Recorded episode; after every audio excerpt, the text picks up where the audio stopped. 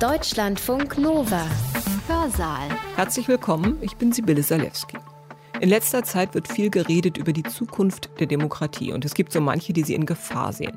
Einer der Gründe, warum sie in Gefahr sein könnte, ist, dass unsere Gesellschaft zu tief gespalten ist, dass wir mittlerweile so unterschiedlich sind, dass wir nicht mehr zusammenfinden. Eine Lösung dafür könnte sein, dass wir einfach stärker darauf achten, was uns gemeinsam ist, was uns verbindet und nicht mehr so viel Wert darauf legen, was uns trennt. Aber es gibt noch eine andere Lösung. Was, wenn wir überhaupt nicht darauf achten, was uns verbindet und was uns trennt, sondern stattdessen unser Augenmerk darauf richten, was für Probleme wir gemeinsam lösen wollen. Es kommt, wenn man Herausforderungen teilt, nicht darauf an, welcher Gruppe man angehört, ob man schwul ist oder hetero, Mann oder Frau, Migrantin oder Ortsverbliebene, schwarz oder weiß. Direkt partizipatorische Demokratie zwingt dazu, sich mit dem auseinanderzusetzen, was andere umtreibt.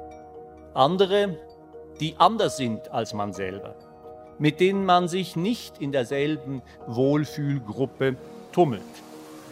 Also, wenn unsere Demokratie eine Zukunft haben soll, dann müssen wir sie verändern. Dafür argumentiert Andreas Ossommer hier bei uns im Hörsaal in seinem Vortrag. Und er hatte auch einen Vorschlag, in welche Richtung wir sie ändern sollten. Nämlich hin zu einer Demokratieform, in der jede und jeder Einzelne von uns sich direkt einbringen kann. Den Terminus, den er dafür verwendet, ist eine direkt partizipatorische Demokratie. Und so eine Demokratieform, sagt Sommer, die sei, und das ist jetzt ein Zitat, radikal anti-identitär.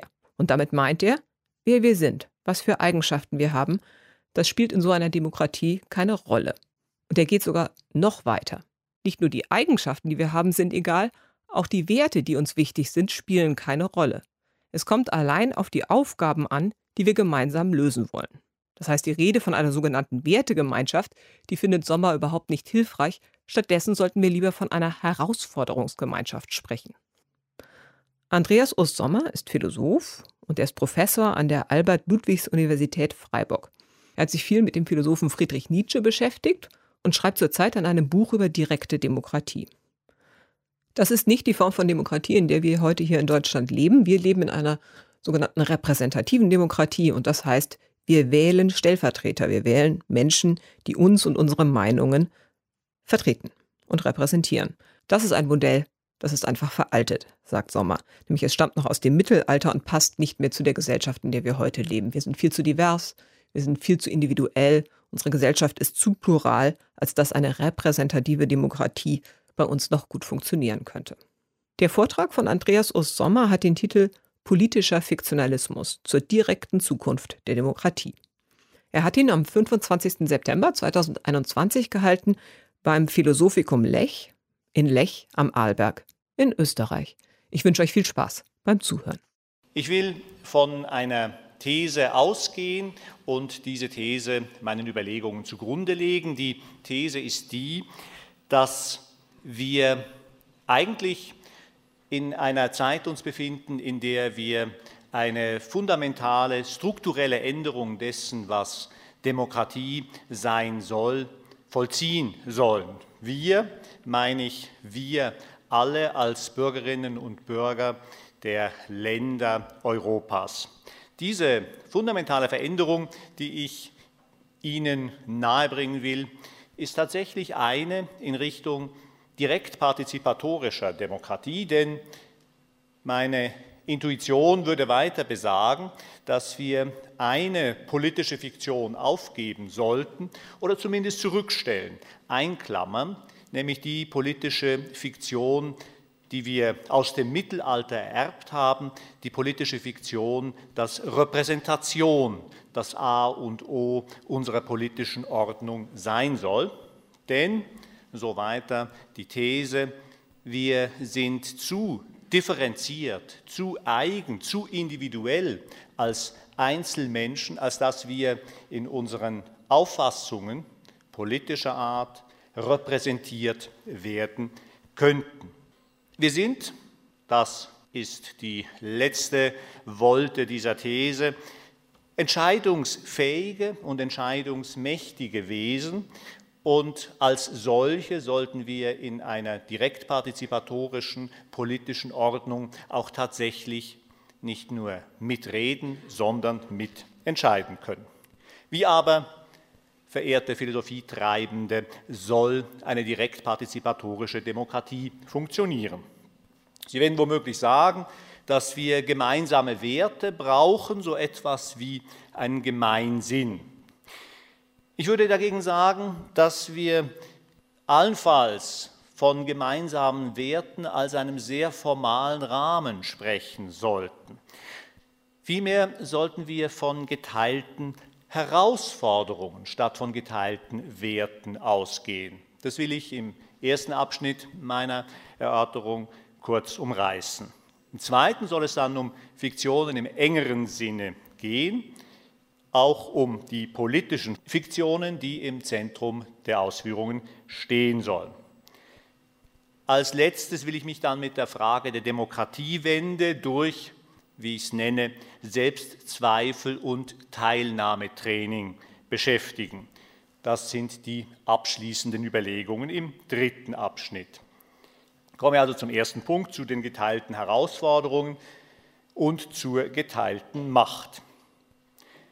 Geteilte Werte wird man in einer direktpartizipatorischen Demokratie nicht voraussetzen können, denn wir sind zu divers geworden, als dass wir einfach so unterstellen können, dass unsere Mitmenschen die Werte, die uns selber wichtig sind, tatsächlich teilen. Allenfalls wird man ich habe es bereits angedeutet, von einem Wert in einem sehr allgemeinen Sinne als Rahmen sprechen können, nämlich den Wert, die Werte anderer Menschen auch gelten zu lassen, auch wenn wir damit große Schwierigkeiten haben.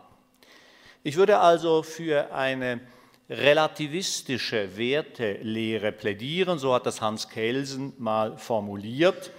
Eine relativistische Wertelehre, die nicht davon ausgeht, dass Werte etwas sind, was wir irgendwo in der Welt da draußen vorfinden, sondern dass es sich hier um regulative Fiktionen handelt, die unser Leben gestalten, regulieren, organisieren oder das zumindest zu tun helfen.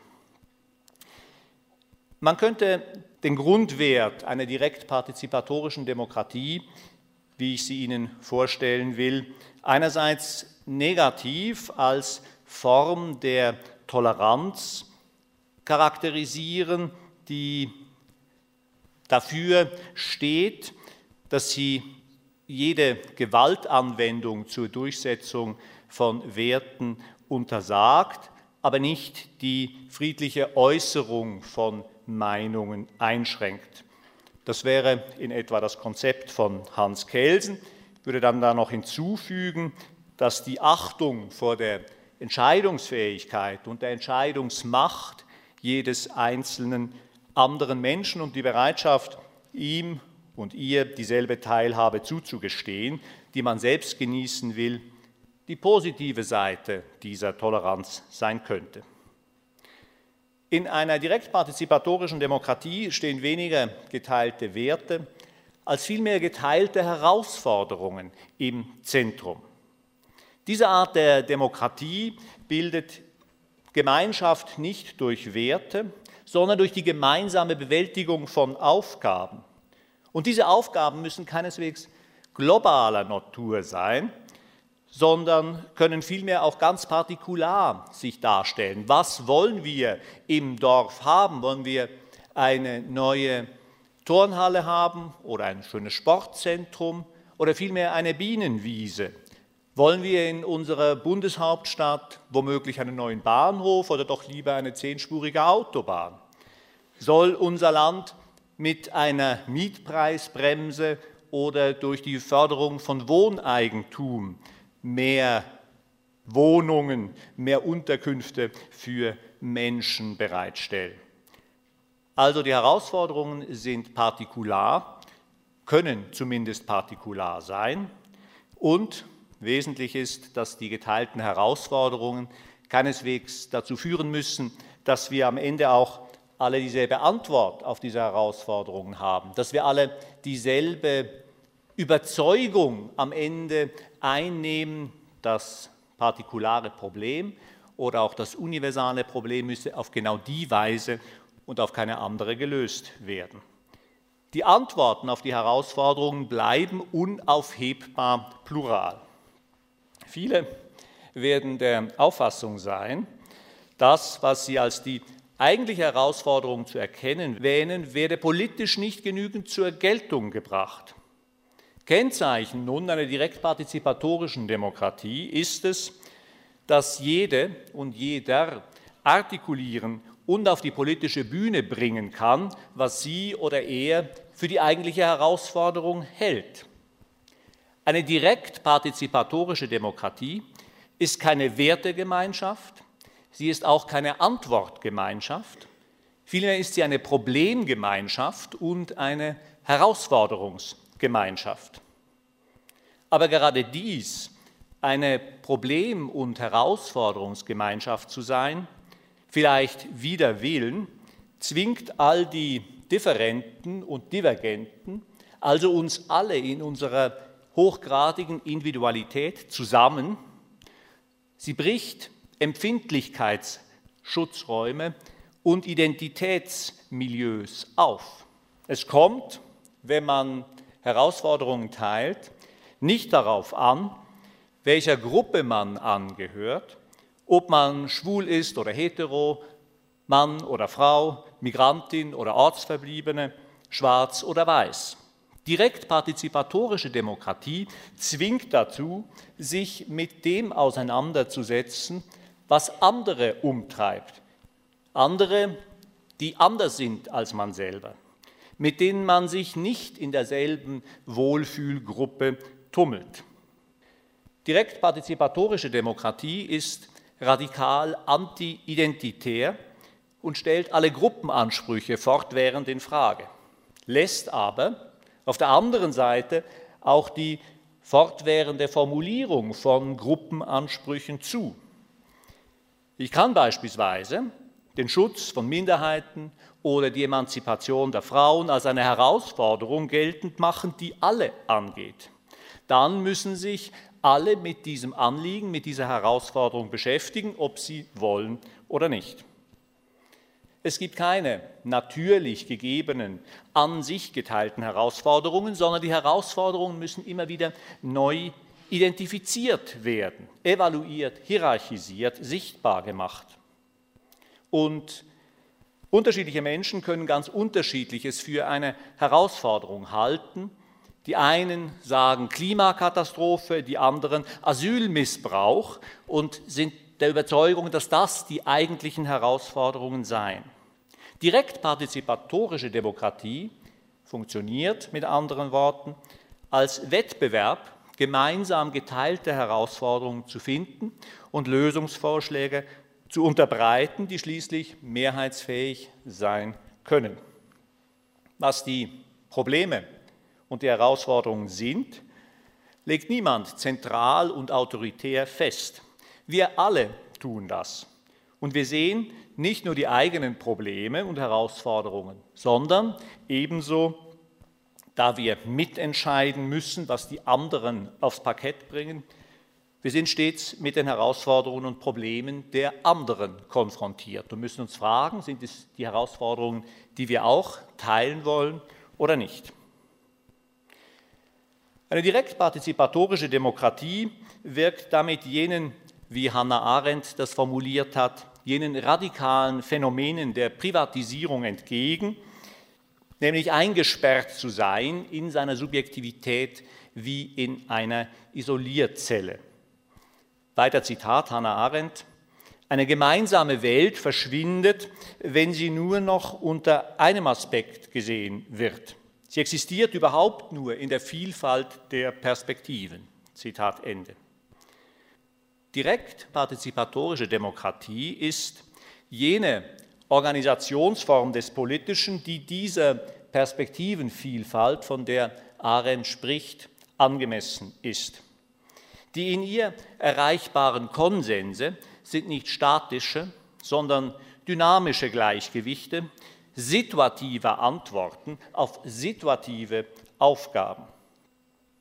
Felix Sommary hat in den 20 Sozialgesetzen der verkehrten Proportion 1952 formuliert, Zitat, Je stärker die Gewalt konzentriert ist, desto geringer ist die Verantwortung.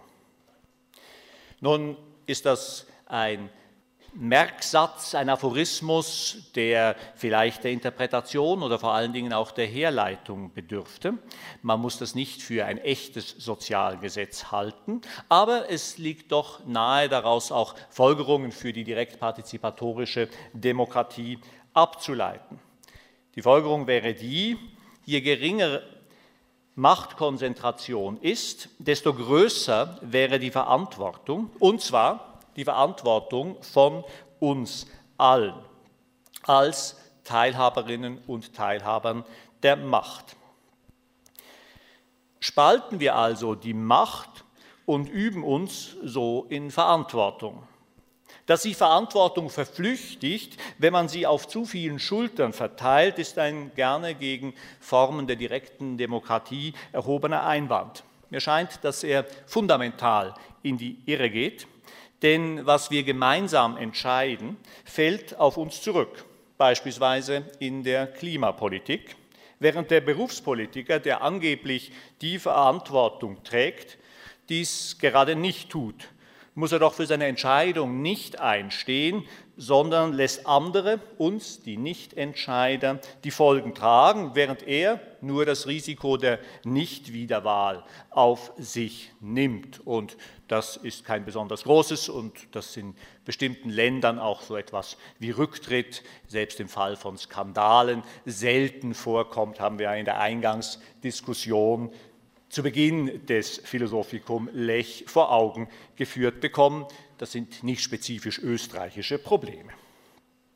Um diese Vorstellung der direktpartizipatorischen Demokratie ein wenig schärfer zu konturieren, würde ich darauf hinweisen wollen, dass wir uns auch von der Vorstellung des Konsenses als der nötigen Endperspektive zumindest ein Stück weit distanzieren sollten.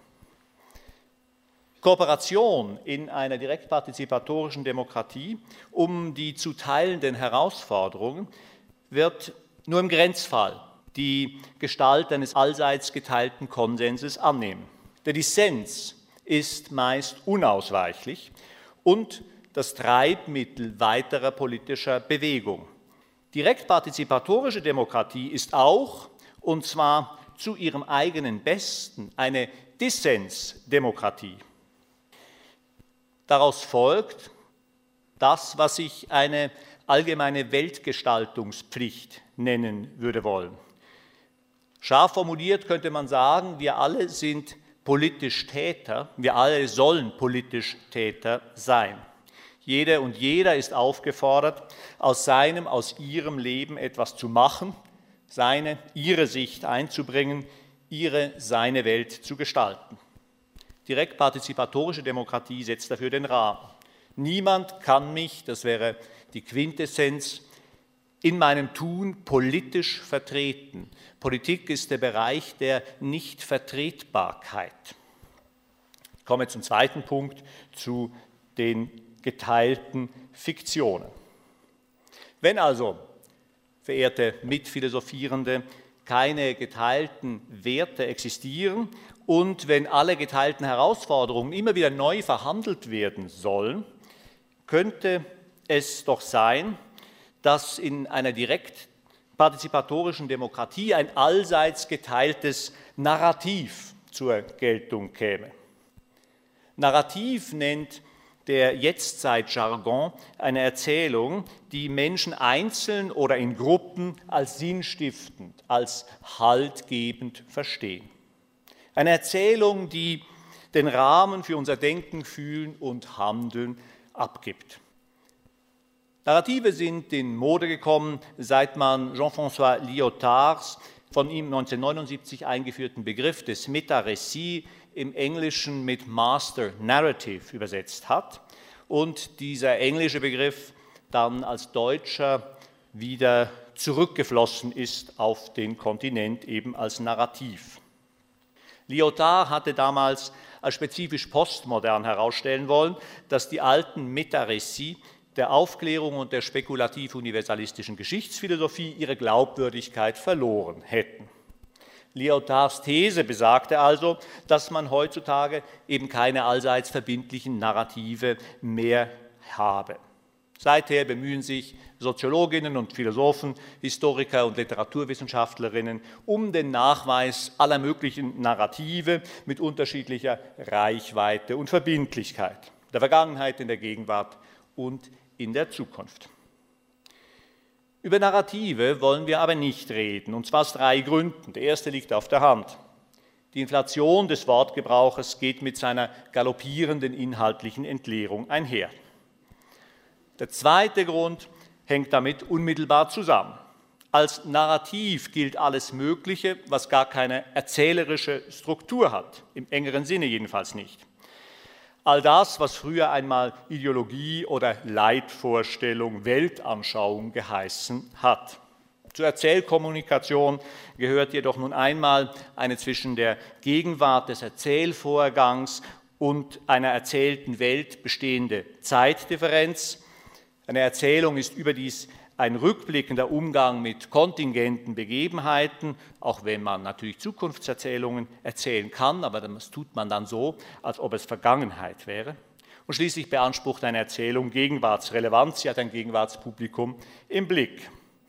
Mag die als narrativ aufgeputzte Ideologie auch auf eine solche Gegenwartsrelevanz und Kontingenzbewältigungskompetenz pochen, die Sache mit der Zeitdifferenz zwischen Erzählvorgang und erzählter Welt geht ja ab. Weltanschauungen haben mitunter keine erzählerische Struktur. Nur manche haben es, wie zum Beispiel die der spekulativ-universalistischen Geschichtsphilosophie, die die Geschichte, den Gesamtgeschichtsverlauf als Erzählung präsentiert.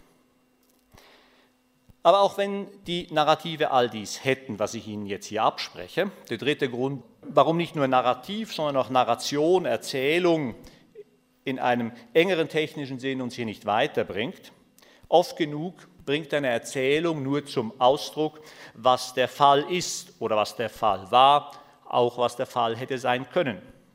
Erzählungen sind oft genug nur feststellend und beschreibend, handeln vom letzten Krieg oder von der letzten Autopanne. Viele Erzählungen entfalten keinerlei motivatorische Kraft, bewegen nichts und niemanden.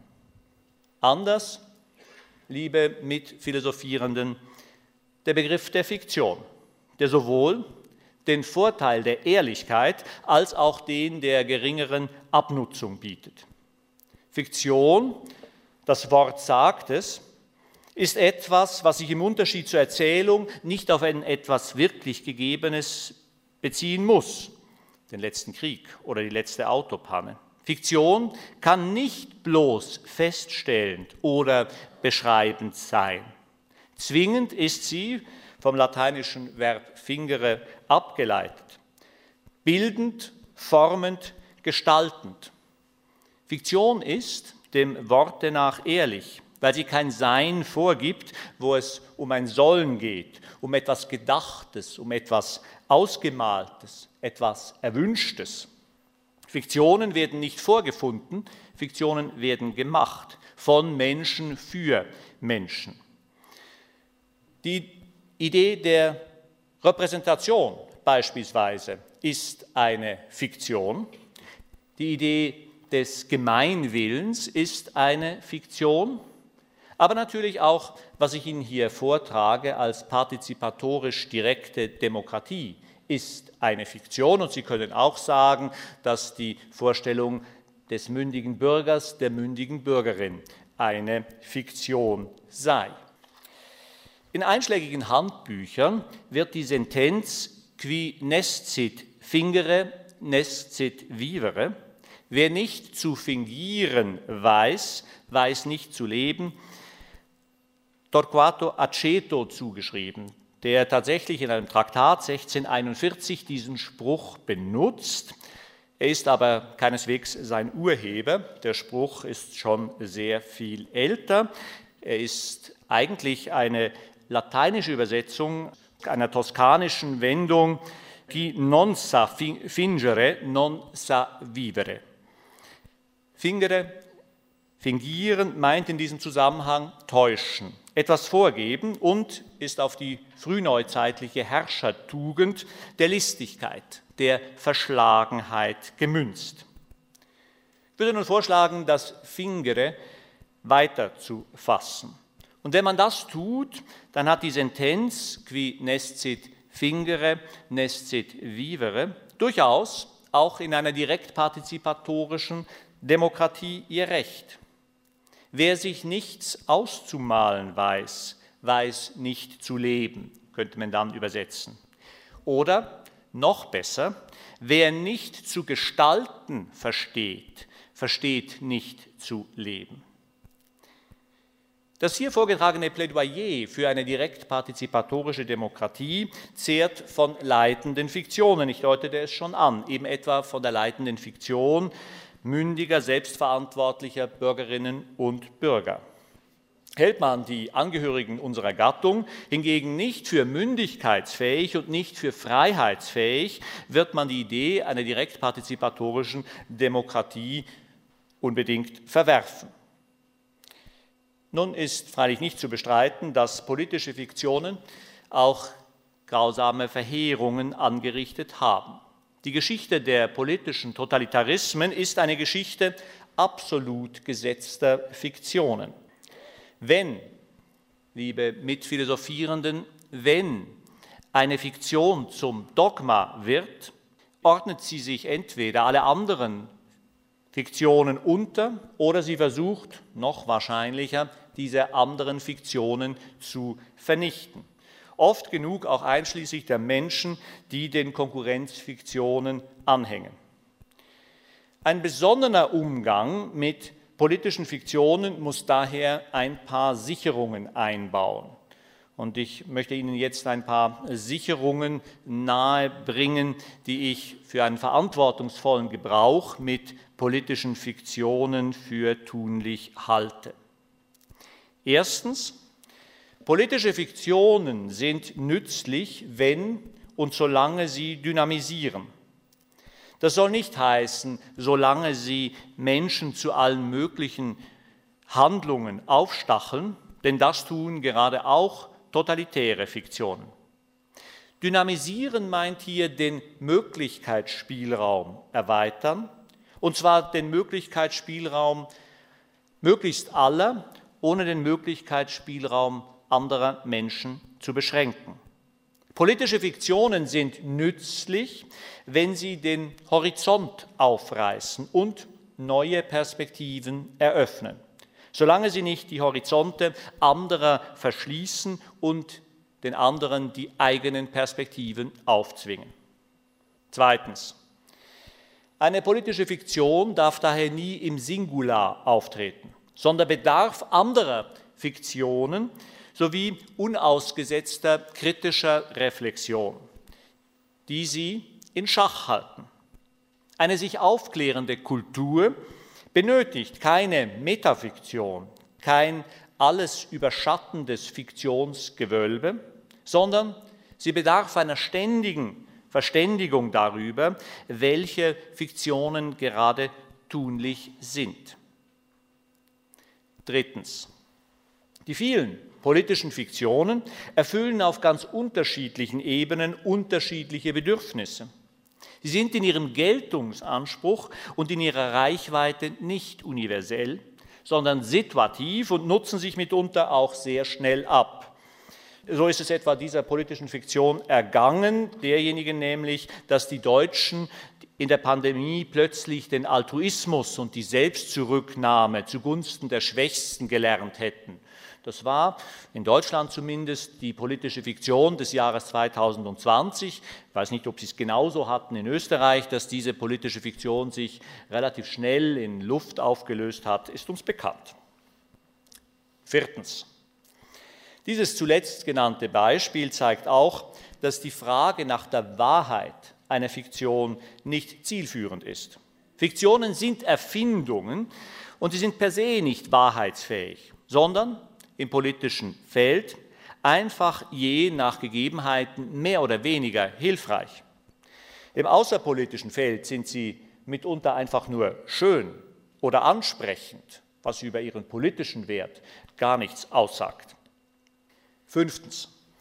Die Pluralität der politischen Fiktionen soll und kann vielleicht ist aber das auch selber schon eine politische Fiktion, zur gegenseitigen Neutralisierung, zur produktiven Geltungseinschränkung führen. Die Pluralität und die Konkurrenz politischer Fiktionen zeigen die Vorläufigkeit aller politischen Positionsbezüge, die stets nur in einem konkreten Raum möglich sind. Verändert sich dieser konkrete Raum, verändern sich die Positionen und die dazu gehörigen politischen Fiktionen. Politische Fiktionen stehen nicht in einem permanenten Verdrängungskampf, ich würde mir das nicht nach darwinistischen Vorgaben vorstellen. Es gibt zwischen ihnen keine notwendigen Antagonismen, aber es gibt Reibungen, es gibt Relativierungen, die dafür sorgen, dass eine politische Fiktion nicht in Ideologie erstarrt. Sechstens. Politische Fiktionen erscheinen also nicht als allumfassende Metaerzählungen, sondern als ein Erzählknäuel, ein Gewirr von Stimmen. Politische Fiktionen sind lebensmotivierende Erzählungen, die immer endlich, immer vorläufig sind und nichts definitiv festlegen, solange sie eben nicht ideologisch festgefroren werden. Entsprechend unterfüttern politische Fiktionen unsere Entscheidungen, für die wir zwar verantwortlich sind oder nach einem direkt partizipatorischen Demokratieverständnis wenigstens verantwortlich sein sollen, die aber immer nur vorläufige, revidierbare Entscheidungen sind. Siebtens und letztens, dies wiederum bedeutet, dass politische Fiktionen durch politische Handlungen vielleicht nicht verwirklicht, aber doch einer Verwirklichung nähergebracht werden. Man muss sich auch durch Tun an politische Fiktionen gewöhnen. Es kommt auf Einübung, auf Habitualisierung an. Hänge ich beispielsweise wie ich es tue, der politischen Fiktion eines mündigen, selbstverantwortlichen und freien Bürgers, einer mündigen, selbstverantwortlichen und freien Bürgerin an, so werde ich mein politisches Tun an dieser Fiktion ausrichten. Durch Training realisiert sie sich dann im besten Fall allmählich. Wir können durch Übung werden, was wir sein sollen. Ich sprach liebe Mitphilosophierenden, von geteilten Fiktionen. Das könnte suggerieren, es ginge darum, allen dieselbe politische Fiktion aufzudrücken. Das wäre aber im unaufgebbar pluralen Kontext der Jetztzeit nicht nur faktisch eine Don Quixoterie, sondern liefe auch der Pluralitätsbefürwortung direkt partizipatorische Demokratie diametral entgegen. Wir brauchen keine kollektive Teilhabe an der einen und einzigen politischen Fiktion, kein umgreifendes. Vielmehr teilen wir unsere Fiktionen formlos im alltäglichen Umgang miteinander. Jede und jeder nimmt davon, was sie oder er braucht, und jede und jeder gestaltet daran um, was ihm oder ihr tunlich erscheint. Wir teilen politische Fiktionen und depotenzieren sie damit auch. Geteilte Fiktionen sind bessere Fiktionen, genauso wie geteilte Macht bessere Macht ist. Geteilte Fiktion heißt keineswegs, dass alle von denselben Fiktionen angetrieben werden müssen. Direkt partizipatorische Demokratie bedeutet ja eben, dass jeder und jeder seine Fiktionen, ihre Fiktionen einbringen darf und soll. Jede gefällte politische Entscheidung ist auch eine Wasserstandsmeldung darüber, welche Fiktionen gerade dominieren, welche Vorstellungen vom Zusammen- und Alleinleben. Morgen und übermorgen kann es anders sein. Ich komme zum dritten und letzten Punkt. Demokratiewende durch Selbstzweifel und Teilnahmetraining. Selbstzweifel sind unter Europäern, die über sich und ihre Kultur nachdenken, weit verbreitet. Gegenwärtig nehmen sie öfter die Gestalt der Selbstanklage an, die Europa einschließlich Nordamerika für alle Übel dieser Welt verantwortlich macht. Kolonialismus, Imperialismus, gnadenlose Ausbeutung der natürlichen Ressourcen, Rassismus und Diskriminierung. Die moralische Selbstzerfleischung ist gegenwärtig das Mittel der Wahl dieser Selbstzweifel. Aber, liebe Mitphilosophierenden, die Selbstzweifel reichen viel tiefer in die Vergangenheit unserer Kultur zurück, mindestens bis zur griechischen Erfindung der Philosophie. Sokrates war nicht mehr bereit, das kulturell Gegebene einfach als gegeben anzunehmen und unterzog es peinlicher Befragung. Seither gehört der Selbstzweifel zum Identitätskern der abendländischen Selbstverständigung. Unübersehbar seit dem 16. Jahrhundert, vehement seit dem 19. So oft man diese Selbstzweifel auch religiös zu überkleistern und politisch zu unterdrücken versucht hat. Eine dereinst zu schreibende Geschichte der abendländischen Selbstzweifel wird die Doppelgesichtigkeit dieser Selbstzweifel nachzuzeichnen haben. Auf der einen Seite untergraben diese Selbstzweifel die Kraft, den Selbstbehauptungswillen. Sie verzärteln uns und machen uns schwankend, entscheidungsschwach, überempfindlich. Die Selbstzweifel zerfressen den Gestaltungswillen.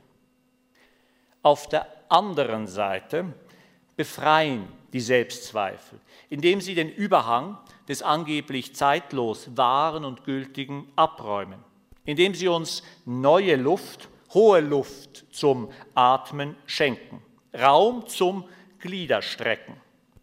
Und auf dieser Seite sind die Selbstzweifel auch für die direktpartizipatorische Demokratie nicht nur wünschenswert, sondern geradezu unerlässlich. Sie zwingen die Gesellschaft zur ständigen Selbstrevision. Aber wie, fragt sich der selbstzweiflerische Beobachter, soll sich eine mit Selbstzweifeln beschäftigte Kultur wie die abendländische gegen ungleich robustere Konkurrenzkulturen wie etwa die chinesische behaupten, der Selbstzweifel womöglich fremd sind? Muss es dann dieser selbstzweiflerischen Kultur nicht ergehen wie den Fußgängern und Radfahrern, die sich 1989 auf dem Tiananmenplatz in Peking den Panzern des Regimes gegenüber sahen. Könnte es nicht sein, dass viele sich demokratisch gebende Länder auf den Geschmack kommen und nicht nur das rigide chinesische Überwachungsregime während der Corona-Krise kopieren? Das ist nicht womöglich eine große Gefahr, dass Staatslenker in weiten Bereichen das chinesische Modell zum Vorbild nehmen. Abschaffung des Bargelds, Gesichtserkennung, Social Scoring. Es ist nicht eine staatliche Kontrolle nach solchem robustem Vorbild, das was droht, überwachen in allen Bereichen. Und da wäre noch das chinesische Prestigeprojekt der neuen Seidenstraße mit dem Waren, Dienstleistungs- und Gedankenströme auf volksrepublikanische Mühlen gelenkt werden soll. In einer illusionslosen Analyse führt Sebastian Heilmann aus, dass diese Seidenstraßenfiktion vor allem ein chinesischer Propagandaerfolg war und dass die EU gerade in der Gegenpropaganda bedenklich hinterherhinkt. Nötig, Zitat Sebastian Heilmann, nötig ist vielmehr ein offensives, selbstbewusstes Branding der Leistungen Europas, auch in der Abgrenzung zu China. Zitat Ende. Und das Problem, liebe Mitphilosophierenden, stellt sich natürlich nicht nur bei der Seidenstraße, sondern im globalen Maßstab. Was hat ein selbstzweiflerisches Europa als Antwort auf plattwalzende Robustheit parat? Vielleicht gerade ein großes Versprechen. Gar nicht so sehr das Versprechen der individuellen ökonomischen Freiheit, die haben die Chinesen mittlerweile auch, womöglich im Übermaß. Vielmehr das große Versprechen der Partizipation. Europa ist jener Teil der Welt, wo jeder und jede das Gemeinsame mitprägen darf, wo jeder und jede nicht nur Stimme, sondern Gestaltungsmacht hat, wo es auf den Gestaltungswillen der Einzelnen ankommt. Es ist der Erdteil der großen gestaltenden Individuen, jedenfalls dann, wenn es mit der der Möglichkeitskultur angemessenen politischen Form der direktpartizipatorischen Demokratie ernst machen sollte. Womöglich gelingt es mit diesem Partizipationsversprechen, die heilsamen Selbstzweifel in die Keimbahnen scheinbar robusterer Kulturen einzuspeisen. Partizipation aller ist nur möglich, wenn Macht immer wieder von Zweifel zersetzt wird. Partizipation aller ist nur möglich, wenn keiner die Wahrheit mit Löffeln gefressen hat, wenn es kein Wahrheitsmonopol gibt. Alle sollen mitmachen, weil niemand weiß, was die eigentliche und die letzte politische Wahrheit ist. Also sollen alle mitreden können. Die Perspektivität unseres Erkennens, Fühlens, Denkens und die Beschränktheit unseres Wissens drängen uns die direktpartizipatorische Demokratie nachgerade auf. Sie ist die Staatsform unvollkommener Wesen, die um ihre Unvollkommenheit und um ihre perspektivische Gebundenheit wissen und daher ihre Ansichten ständig mit den Ansichten anderer Menschen abgleichen müssen. Wir brauchen direktpartizipatorische Demokratie, weil wir nicht allwissend sind und niemand es sein kann. In der Idee direktpartizipatorischer Demokratie oder in der Fiktion direktpartizipatorischer Demokratie liegt es, den Möglichkeitsradius aller möglichst weit zu stecken. Sie will keine Tyrannei der Mehrheit etablieren, sondern dafür sorgen, dass möglichst viele Menschen möglichst viele Möglichkeiten haben. Und zwar nicht nur die Menschen jetzt, sondern auch die künftig lebenden Menschen. Faktisch liebe Mitphilosophierenden, und damit komme ich zum Ende, schwimmt jede und jeder von uns in einem Meer von Möglichkeiten. Aber wir sind diesen Möglichkeiten oft nicht gewachsen, fühlen uns als Schwimmerinnen und Schwimmer höchst unsicher, weil wir nicht einüben, sie auch zu nutzen. Deshalb braucht es unausgesetztes Teilnahmetraining. Wir müssen uns erziehen, Möglichkeiten zu ergreifen. Ein Leben lang müssen wir uns dazu erziehen. Genau dazu nötigt uns direkt partizipatorische Demokratie. Die in ihr angelegten Selbstzweifel rufen Selbstvergewisserungsprozesse auf den Plan. Die direkt partizipatorische Demokratie ist eine Selbstbefragungsdemokratie und eine Selbstvergewisserungsdemokratie. Die Selbstvergewisserung ist selbstverständlich nie eine definitive, sondern eine, die immer wieder von Zweifeln in Frage gestellt wird. Man muss immer wieder herausfinden, wofür man stehen will und wofür das Ganze steht. Wir müssen uns, liebe Mitphilosophierenden, wir müssen uns den direkt teilhabenden Demokraten, die direkt teilhabende Demokratin als einen glücklichen Menschen vorstellen. Vielen Dank.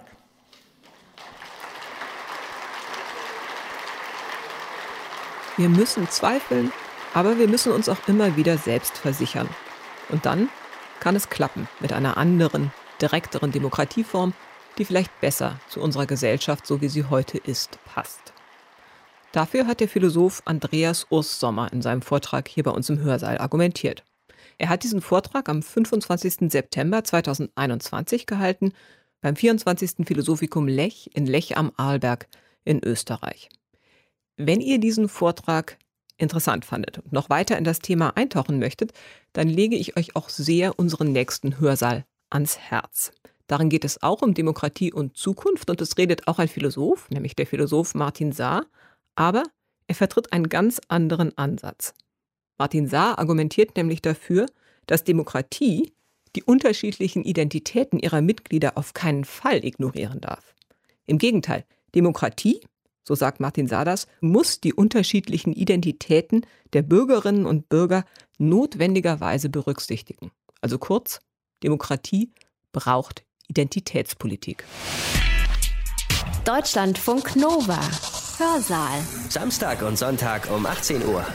Mehr auf deutschlandfunknova.de.